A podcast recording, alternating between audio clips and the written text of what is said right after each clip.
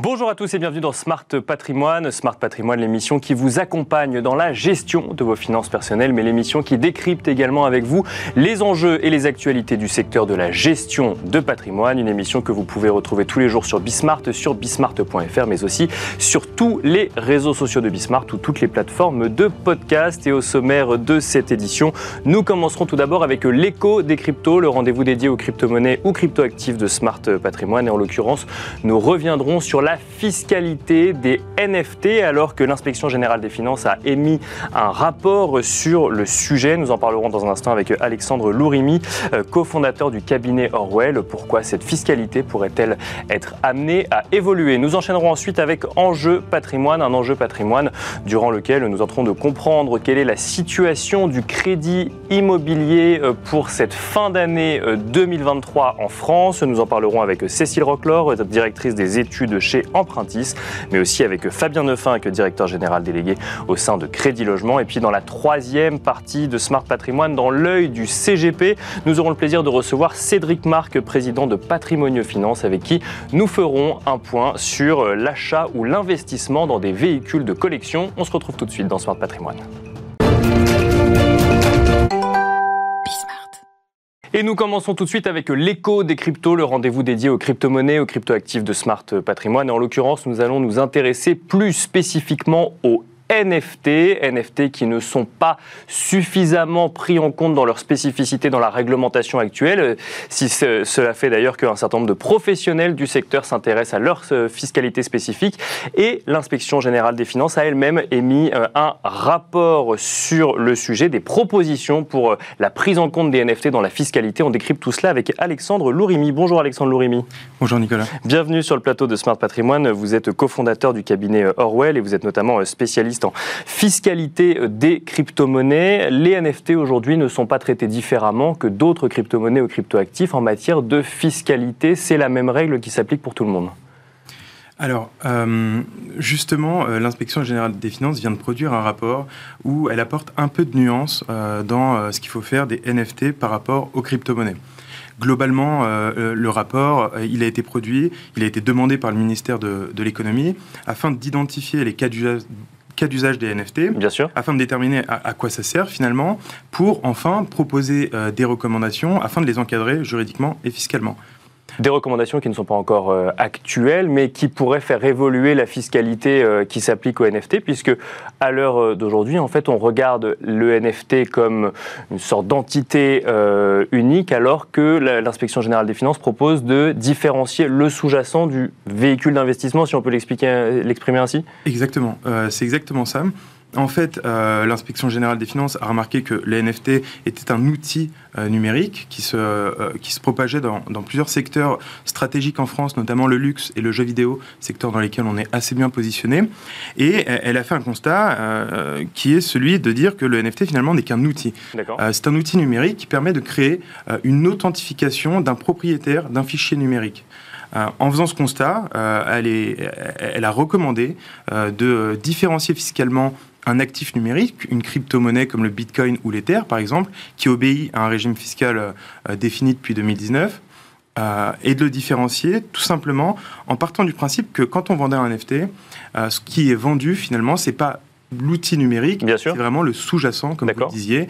Et donc, euh, pour, pour, le dire plus simplement, quand on vend un NFT qui représente une voiture de collection, euh, pour rebondir sur le sujet qui va suivre, euh, le régime fiscal qui doit s'appliquer est celui des voitures de collection, et pas celui de l'actif numérique de l'outil. Mais donc un régime fiscal qui existe déjà aujourd'hui dans le monde réel, si on peut l'exprimer ainsi. Absolument. En fait, et c'est un des problèmes, un régime fiscal qui existe déjà, puisqu'on a un régime fiscal qui est balai, qui s'applique à toutes les ventes, toutes les plus-values, toutes les moins-values qui sont susceptibles d'être réalisées sur des, euh, biens meubles quelconques. Euh, et le problème, c'est que ce régime fiscal, il n'est pas forcément adapté au caractère numérique de l'outil, euh, au fait que les transactions peuvent se faire très simplement, très rapidement. il y a plein de particularités qui rendent le régime compliqué. Si, on prend un exemple simple, celui peut-être qui a le plus fait connaître les NFT, à savoir les œuvres d'art, notamment, alors on a vu un certain nombre d'œuvres d'art effectivement numériques vendues sous forme de NFT. Est-ce que une nouvelle fiscalité qui viendra viendrait s'intéresser au, sous-jacent et non plus simplement euh, à la nature NFT pourrait euh, créer des opportunités ou au contraire créer des contraintes supplémentaires En l'état, euh, ce que recommande l'IGF, ça va créer des complexités supplémentaires. D'accord. Tout simplement parce que, déjà, il faut bien avoir en tête que euh, l'œuvre d'art numérique n'existe pas d'un point de vue juridique et fiscal. Une œuvre d'art peut être que physique, aujourd'hui, en l'état actuel des textes.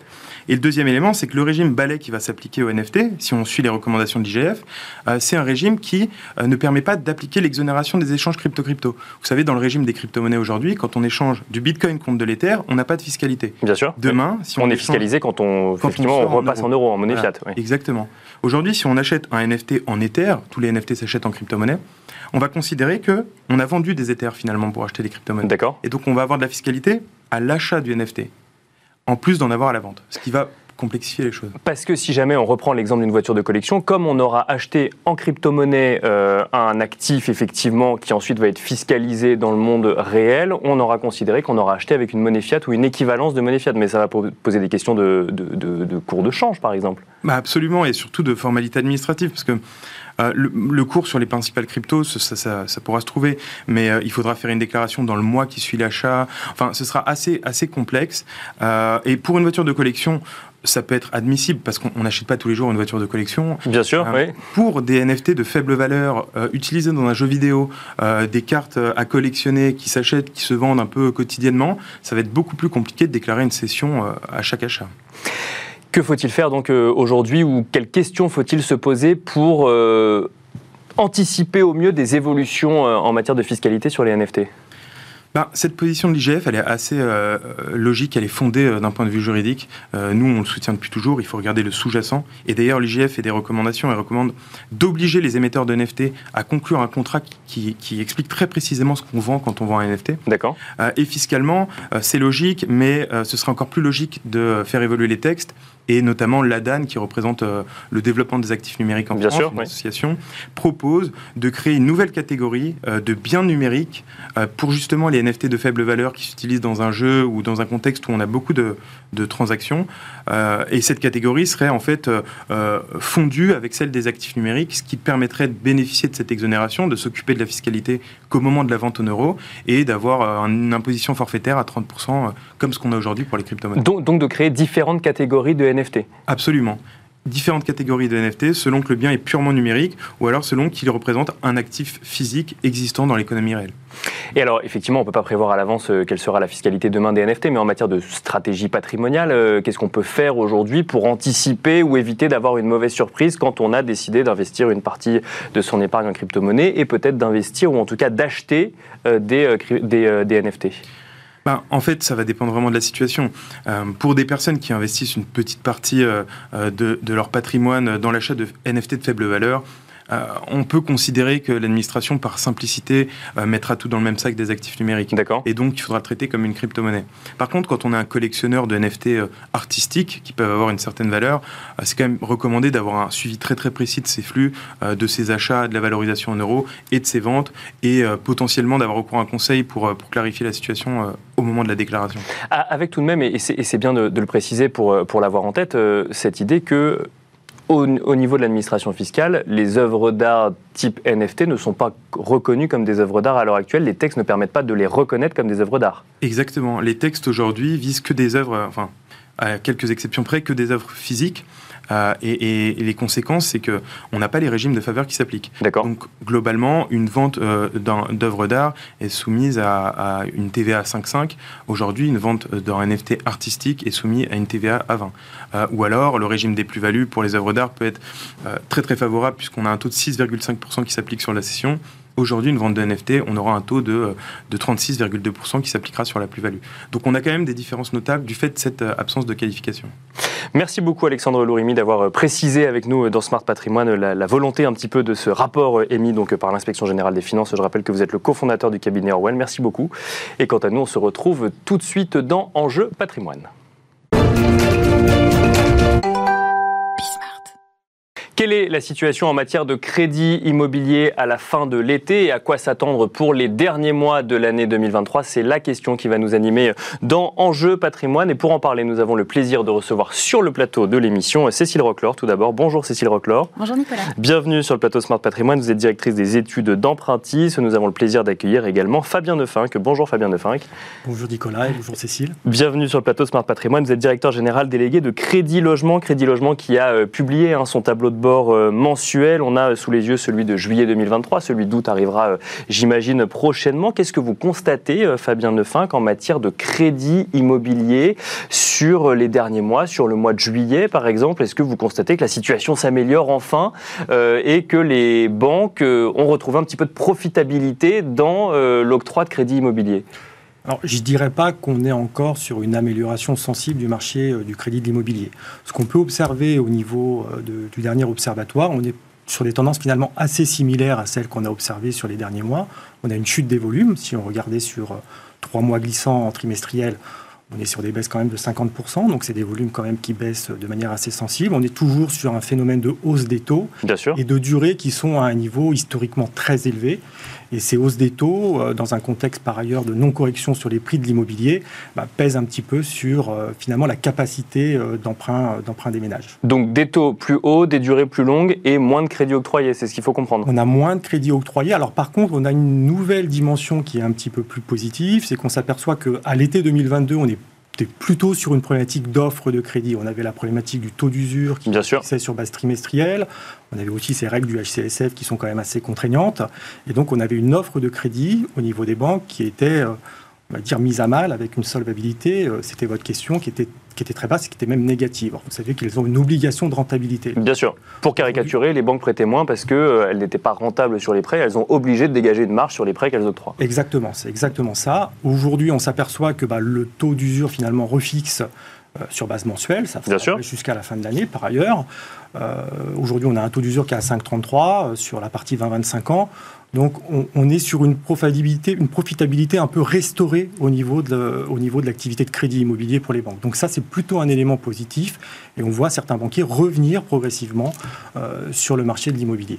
Ça se traduit, euh, Cécile Roclor, justement par euh, une facilité plus grande pour obtenir un crédit immobilier. Est-ce qu'on peut le dire comme ça? Est-ce qu'il faut être un petit peu plus mesuré dans la manière de, positionner le, oui, sujet? On va être un chouille plus raisonnable quand même. Euh, clairement, oui, il y a une amélioration quand même. On voit bien que, effectivement, comme l'indique Fabien, il y a une réouverture. il y a une volonté des banques de prêter. Hein. On attend des nouvelles de deux partenaires bancaires, là, dans les 15 jours, qui pourraient réouvrir aussi les tuyaux. D'accord. Donc, effectivement, la profitabilité, elle est de retour. Elle n'est pas complètement restauré. Il y a encore, euh, il manque encore un ou deux mois euh, probablement de hausse de taux et de taux d'usure pour arriver à retrouver un équilibre euh, qu'on connaissait avant 2021. D'accord. On avait des taux bas, mais quand même un coût de l'argent qui était bien inférieur. Donc on cherche en gros un écart de 200 points de base entre l'OAT et le taux d'usure pour arriver à avoir des marges correctes. Donc on est au bout du tunnel, on voit la sortie, elle est pas loin. Mais 5,33 ça, ça suffit pas. Non, et aujourd'hui en fait on est dans un marché où les banques, elles vont être extrêmement vigilantes. Euh, la préparation du dossier, elle va être clé euh, parce qu'aujourd'hui, vous n'avez pas envie de prendre du risque sur un marché qui est en tension, où on ne sait pas trop comment ça va se passer côté prix, euh, où il y a quand même toujours du risque quand on fait du crédit, même si en France, on a un, système extrêmement vertueux. Donc, il va falloir montrer patte blanche, décrocher son crédit aussi facilement que ce qu'on a connu en 2019, par exemple. C'est pas pour demain. Donc, il faut s'attendre quand même à quelques hausses de taux supplémentaires, donc évidemment au niveau du taux d'usure, mais donc en termes de crédit immobilier aussi. Oui, clairement, euh, pour le mois de septembre, on a commencé à avoir des indications de nos partenaires bancaires, ça sera à la hausse. D'accord. Euh, ça sera probablement encore à la hausse en octobre. On va aller chercher, aujourd'hui on est à 4% en taux moyen sur 20 ans au barème des banques, donc il y a toujours un peu de négociation possible selon le profil, mais euh, ça va du coup au barème entre 3,50 et 5 selon le partenaire bancaire. D'accord. oui, on va continuer à monter et on va aller chercher le 4, 4,5 pour un grand nombre de partenaires bancaires, parce que oui, il manque encore des marges et puis le coût de l'argent reste instable. Le bout du tunnel, alors c'est toujours très compliqué de, l'anticiper, mais on peut l'estimer à quoi? Un, deux mois d'ici la fin de l'année euh? Ça devrait commencer à se réouvrir effectivement d'ici euh, fin septembre, début octobre. On a d'autres partenaires bancaires qui nous disent plutôt euh, début janvier. Donc on va être sur un échelonnement de l'offre qui va aller de octobre effectivement à janvier 2024. Fabien Neufing, ce qu'on voit également dans l'observatoire, dans, enfin dans le tableau de bord mensuel de l'observatoire Crédit Logement, c'est un allongement des durées de crédit. Et ça, pour le coup, c'est assez marqué. oui, c'est marqué. Aujourd'hui, on est sur une durée moyenne qui est autour de 250 mois. Euh, c'est très marqué, mais c'est pas nouveau, puisque finalement, c'est un phénomène qu'on observe depuis maintenant plusieurs mois. On était déjà dans ces eaux-là, finalement, à la fin d'année 2022. Euh, ce qui est certain, c'est que c'est plus un relais maintenant de solvabilisation de la demande. D'accord. Historiquement, dans la période, on va dire, un peu. Euh, très sympa du marché de l'immobilier. On avait des taux bas, on avait des taux d'apport qui étaient quasi nuls. Bien sûr. On avait des financements qui étaient supérieurs à 100% euh, assez euh, régulièrement. Et on avait des durées qui ne faisaient que s'allonger. Si on prend deux chiffres, en 2019, en fin d'année 2019, vous aviez à peu près 46% des, des, emprunteurs qui empruntaient entre 20 et 25 ans. D'accord. Aujourd'hui, vous êtes à 66% des emprunteurs. Et on voit que cette frange-là a tendance à se stabiliser maintenant depuis plusieurs mois. Donc la durée, qui est à 250 mois, ça sera probablement un peu compliqué de la repositionner à la hausse dans les prochains mois. Et on, l'a vu s'allonger, pourquoi? Parce que ça permettait d'aller emprunter un petit peu plus face à des prix qui augmentaient également dans sur la même durée? Oui, c'est un des critères de solvabilisation d'une demande finalement. C'est qu'à partir du moment où vous avez des prix qui ont quand même monté de manière très très forte sur les dernières années, vous n'aviez pas beaucoup de moyens finalement pour solvabiliser votre demande. Vous aviez déjà des contextes de, de taux, de marché, du crédit de l'immobilier qui étaient très favorables. Donc forcément, on a eu tendance à allonger les durées. Et en plus, cet allongement des durées, aujourd'hui, il est très contraint, comme vous le savez, Nicolas. C'est qu'on a quand même les normes du HCSF, que ce soit en termes de taux d'endettement ou que ce soit en termes de durée. On a du 35% euh, en taux d'endettement, on a du euh, finalement 25 ans. Alors on peut aller à 27 ans si jamais on est sur de l'acquisition en VFA, mais globalement, de toute façon, ça restera une contrainte assez forte. Et les dernières discussions au niveau du HCSF n'ont pas finalement allégé euh, cette, euh, cette, ce normatif, puisqu'on reste... Très légèrement pour les investisseurs locatifs, mais moins à la marge, effectivement. Mais... De oui. sur 100. Et en plus, sur les investissements locatifs, moi j'y mets quand même un bémol, parce que finalement, c'est tout le problème, c'est toute la problématique, c'est qu'il faut qu'il y ait une bonne lisibilité sur les mesures que l'on prend. Au même moment où vous dites que vous allégez un petit peu parce que vous, dans votre marge dérogatoire, bah, vous l'augmentez un petit peu euh, par rapport à ce locatif, au même moment vous dites on n'aura plus de mesures fiscales pour le locatif. Mm. Donc en termes de lisibilité, c'est pas évident pour un investisseur. De savoir comment effectivement euh, euh, s'y retrouver.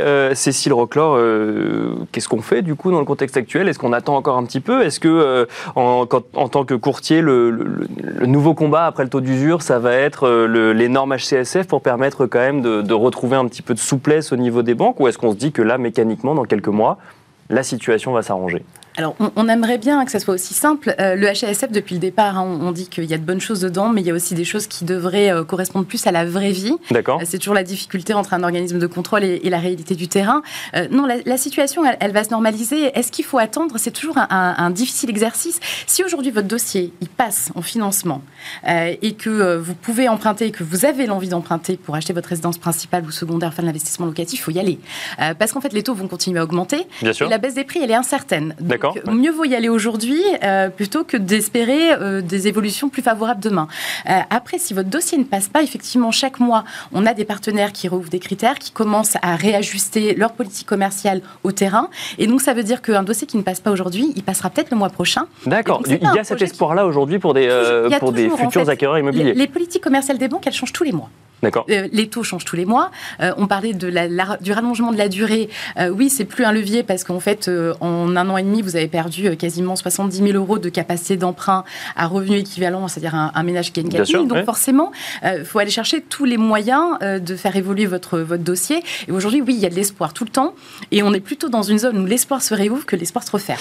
Est-ce que le sujet politique commercial des banques, justement, et l'approche de la fin de l'année, peut-être le fait d'atteindre certains objectifs, peut alimenter l'idée qu'on ouvrira un petit peu plus les vannes en fin d'année. Non, c'est sachant que les durées sont très très longues quand même entre le, dépôt d'un dossier et l'octroi du prêt. Clairement, Nicolas, vous avez raison. Quand vous allez déposer un dossier en banque en octobre, ça veut dire que grosso modo, il va se concrétiser techniquement en janvier de l'année suivante. Donc c'est déjà trop tard. Euh, il nous reste quand même là un mois et demi.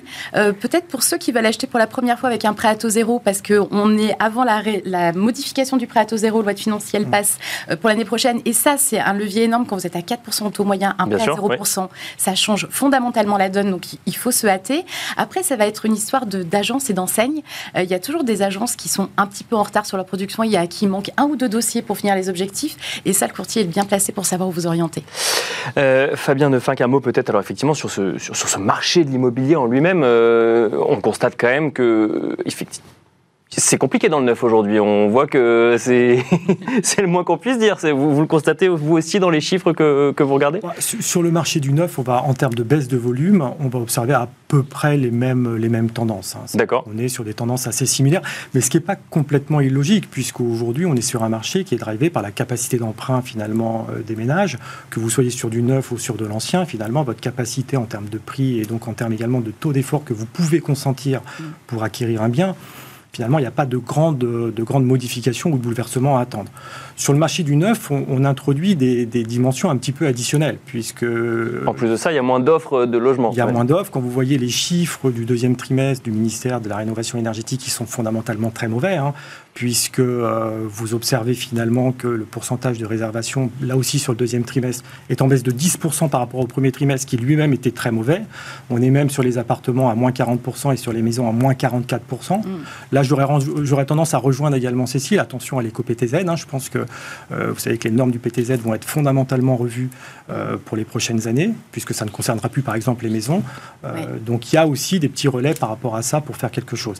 Mais sur le marché du... Si, je traduis ce que vous nous dites tous les deux, c'est intéressez-vous de très près à l'éco-PTZ dès septembre, là, c'est ça En général, tout est préaidé. il, faut, il, faut, je pense effectivement que c'est un bon relais. Après, euh, sur le marché du neuf, on est vraiment dans une situation qui est très critique actuellement. Bien sûr. Je ne suis pas forcément le plus, euh, le plus grand spécialiste. Non, bien sûr, non, mais c'est intéressant de voir ce que vous voyez dans vos chiffres, vous aussi. Mais moi, mais sur les promoteurs immobiliers, dans toutes ces professions-là, aujourd'hui, il y a forcément besoin d'un certain nombre de mesures pour essayer de leur permettre de euh, d'écouler déjà des stocks. Alors, il y a eu des mesures qui ont été prises avant l'été.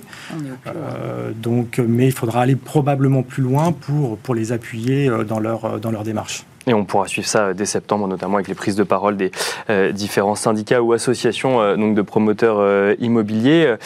Cécile Roclor, un, un, mot, effectivement, quand on décrit ce marché immobilier en France aujourd'hui, on a quand même l'impression que tout porte à croire qu'on va aller vers une baisse des prix. Vous nous dites non, c'est plus, plus incertain que ça, c'est pas forcément la manière dont nous on voit les choses. C'est un exercice difficile parce qu'en fait, il n'y a pas un marché de l'immobilier, vous savez comme moi, Nicolas. Bien sûr, c'est vrai. Le français, il a de multiples visages, il a multiples facettes. Et en fait, ce qu'on voit aujourd'hui, c'est qu'il euh, y a des secteurs où la demande reste très forte, où effectivement la promotion immobilière n'est plus là pour offrir des biens supplémentaires. Donc on a un stock qui est extrêmement resserré et où là, mécaniquement, bah, même si vous avez une baisse du nombre de demandeurs, ils sont encore suffisamment nombreux pour continuer à soutenir les prix.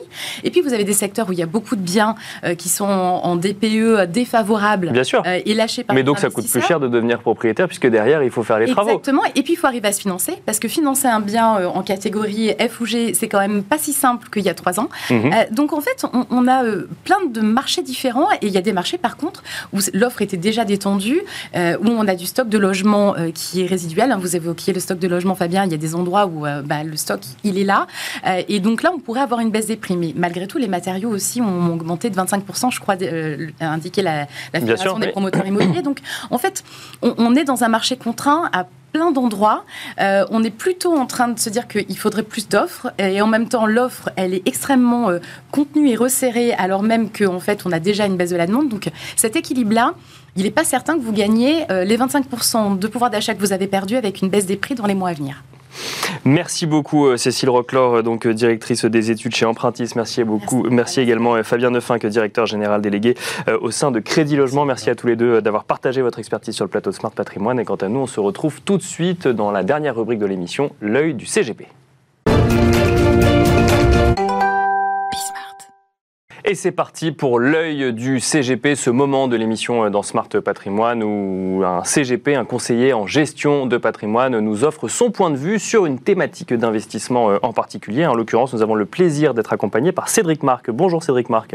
Bonjour Nicolas. Bienvenue sur le plateau Smart Patrimoine. Vous êtes président de Patrimonio Finance et vous estimez qu'il faut s'intéresser de près aux véhicules anciens, voire même peut-être aux véhicules de collection. Oui, tout à fait, parce qu'en fait, les véhicules anciens, ça représente quand même 400 000 personnes en France. C'est un million de véhicules, donc c'est pas rien. Bien sûr. Et l'année dernière, c'était presque 100 000 euh, transactions dans l'année. D'accord. Alors, vous le savez, euh, les véhicules anciens, c'est on l'achète soit pour se faire plaisir, parce qu'on a envie de partir avec des amis, avec des copains, etc. Parce que parce que ça sent bon, ça sent le, cuir, parfois l'essence, parce que parce que aussi on la trouve belle, euh, et puis aussi parce qu'elle fait du bruit. Euh, Bien sûr, ouais. sont comme ça. Mais aussi pour d'autres personnes, il y a une, euh, c'est un investissement avec beaucoup plus raisonné, c'est un investissement de diversification patrimoniale, voire de spéculation. Et depuis une dizaine d'années, on a vu des transactions avec des montants mais stratosphériques. particulièrement sur des, des modèles extraordinairement haut de gamme et exclusifs, des 250 GTO Ferrari, on a eu des transactions à, à plusieurs dizaines de millions d'euros. et pour culminer, on a eu 34, on a eu 44, on a eu 54 millions d'euros sur la dernière décennie. Et puis, on parle pour une voiture, hein, on est d'accord. Une voiture, pour une voiture, donc c'est du vrai argent. Et puis il y a eu une, la, la vente la plus importante de tous les temps, puisque en mai dernier, il y a eu une Mercedes 300 SLR, alors il y en avait deux, deux vendue pour un montant de 135 millions d'euros. Et alors là, on parle toujours de véhicules anciens, on rentre quand même dans la catégorie véhicules de collection avec l'entretien euh, peut-être qui va avec. Alors ça, c'est une vraie question, parce qu'en fait, ce que je voudrais partager avec vous, c'est la subtilité, vue par l'administration fiscale, bien évidemment, de ce que c'est qu'un véhicule de collection. Bon, vous le savez, il existe deux types de cartes grises. Une carte grise normale bien sûr. et une carte grise euh, dite de collection qui vous donne des avantages, à savoir euh, contrôle technique tous les 5 ans et puis de pouvoir accéder à des moments particuliers dans des zones d'émissions euh, faibles, comme Paris par exemple. Euh, qu'est-ce que c'est qu'un véhicule de collection? Eh bien, c'est deux cas. Le premier, c'est parce que vous en avez fait la demande auprès de la Fédération française des véhicules d'époque. Vous avez demandé une carte grise de collection. Ou, et c'est là où il y a une chose trappe, euh, même si vous avez une carte grise normale, si vous avez un véhicule qui correspond aux critères de la circulaire euh, douanière de septembre 2014, qui dit que est un véhicule de collection si votre véhicule est en état d'origine, s'il a plus de 30 ans et que sa production a cessé. Donc on a peut-être chez soi un véhicule de collection euh, sans le savoir, c'est ce que vous nous dites. Exactement, et, d'ailleurs même la, directive euh, douanière nous dit qu'elle euh, peut tout à fait considérer qu'un véhicule qui serait beaucoup plus jeune, mais qui a un palmarès spectaculaire, pourrait être considéré comme un véhicule de collection. Alors pourquoi est-ce que je voulais parler de ce, de ce point très précis? Parce que il y a bien sûr une question de plus-value. D'accord. Il y a deux types de plus-value. Soit vous avez euh, une plus-value sur le prix de vente total parce que vous n'êtes pas en mesure de justifier le prix d'acquisition ni euh, depuis quand vous l'avez. D'accord. Et dans ce fait, si vous vendez une voiture à 100 000 euros, eh bien vous allez avoir une taxe forfaitaire de 6% plus 0,50 de CRDS. C'est-à-dire que 100 000 euros, ça fait une, une fiscalité de 6 500 euros. Et puis vous avez le régime général qui s'applique, euh, euh, qui fonctionne d'ailleurs comme le régime des plus-values immobilières. Euh, et là, vous avez une fiscalité à 19% sur la plus-value et avec un système d'abattement à partir de la sixième année. Ce qui veut dire que au bout de 22 ans, vous êtes exonéré sur la plus-value au niveau fiscal, mais mais, mais, vous n'êtes pas exonéré au niveau de la CAG, puisque comme vous le savez, même pour les véhicules de collection, il faut attendre 30 ans pour en être exonéré.